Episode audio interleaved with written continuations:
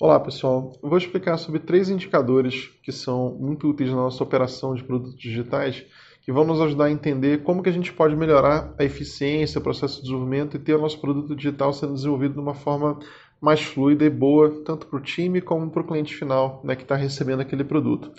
O primeiro indicador é o Deployment Frequency. Ele basicamente é a frequência com que eu consigo colocar uma nova versão daquele produto em produção. Ou seja, se eu coloco uma vez por dia uma pequena melhoria, alguma coisa assim, se eu enfim, coloco uma vez por dia uh, uma nova versão no ar, a minha frequência vai ser de um dia e tem algumas empresas que têm bastante dificuldade né, em conseguir colocar novas versões no ar. Elas podem ter eventualmente deployment frequency de uma vez a cada três semanas, quatro semanas, e aí a gente tem que avaliar bastante qual é a maturidade do produto, né, o, o, quanto que ele precisa né, de evoluções, o quanto que o time está ativamente desenvolvendo. Se eu tenho na prática né, é, bastante necessidade de evolução, melhoria contínua, e o time não consegue colocar essas melhorias com frequência, esse é um indicador de problema, tem que ver o que está impactando aquele time a fazer é, implantações com mais velocidade. Pode ser uma questão de, de qualidade, pode ser alguma coisa de processo que tem que melhorar, mas esse indicador, normalmente, eu deveria é, ser capaz, no produto digital, ter uma frequência de atualização do produto pelo menos algumas vezes por semana. Esse seria o, o indicador saudável. Um outro indicador que é muito usado em conjunto com Deployment Frequency, que me mede bastante a qualidade desses meus deployments, né, é o Change Failure Rate. Change Failure Rate basicamente é do total de implantações de novas versões que eu coloco em produção, quantas delas têm problema? E aí o problema pode ser alguma coisa que gerou um impacto em produção e eu preciso voltar atrás daquela mudança, ou eventualmente coloquei um problema em produção, logo depois eu faço uma atualização corrigindo aquilo ali. Então, tem formas dali da gente marcar o que, que é uma versão com problema e o que, que não é. E esse change failure rate ele é muito usado para ver realmente o meu processo de qualidade, o meu processo de, de lançamento. Está conseguindo encontrar e resolver os problemas antes deles irem para o ar? Se eles estiverem fazendo esse papel, o meu change failure rate vai ser bem baixo, vai ser de repente 5%, 3%, uma a cada 5, uma a cada 20, 30 versões que eu coloco em produção, eu posso ter um problema, isso aí seria razoável de esperar.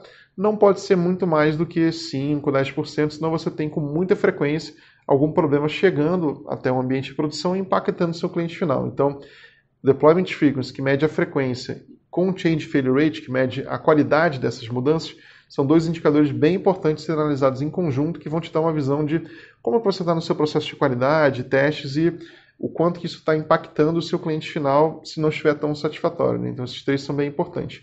E um terceiro que mede um pouco do, do contexto do time, mais o entorno dele, né? os outros times com que o time lida na empresa, é o Average Lead Time. O que, que é esse indicador?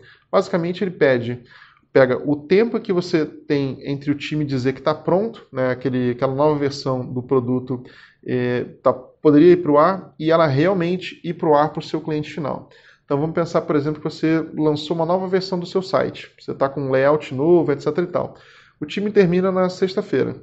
Se ele consegue sempre, um dia depois, né, se esse for o tempo médio, colocar aquilo ali em produção, o seu lead time vai ser bem satisfatório. Você termina na sexta, sábado está no ar, qualquer coisa parecida com isso é um ótimo indicador.